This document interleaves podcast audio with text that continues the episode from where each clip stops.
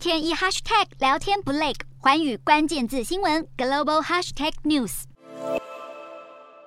中国政府强力打房，让房市买气惨兮兮。现在有地方政府推出房票，想要救房市。所谓的房票是针对拆迁户所发放，政府拆迁民众房子后，会配发相对价值的房票给居民，让居民可以拿来买房，并且有安置补偿权益金额百分之八的奖励。也就是说，拿房票的价值比补偿金多出百分之八。根据统计，中国已经有十五个城市发行房票，包括郑州、信阳、宜宾和温州等。有人认为房票模式能够加速推动旧房改造。拉动房地产投资，而且房票有区域限制，应应该不会造成一线城市的房价上涨。但不给拆迁户现金补偿而改发房票，也有人批评这是强制拆迁户购买商品住房。除此之外，还有建商更是祭出奇招。河南有建案推出两元一斤小麦换房，最高可折抵十六万元人民币，大约六十八万台币的房屋款项。另外有建商则是推出五元一斤大蒜换房，最高可抵掉十万元人民币。但这两项活动已经被叫停，外界推测有可能是最近面临的舆论压力比较大，让建商取消这项促销行动。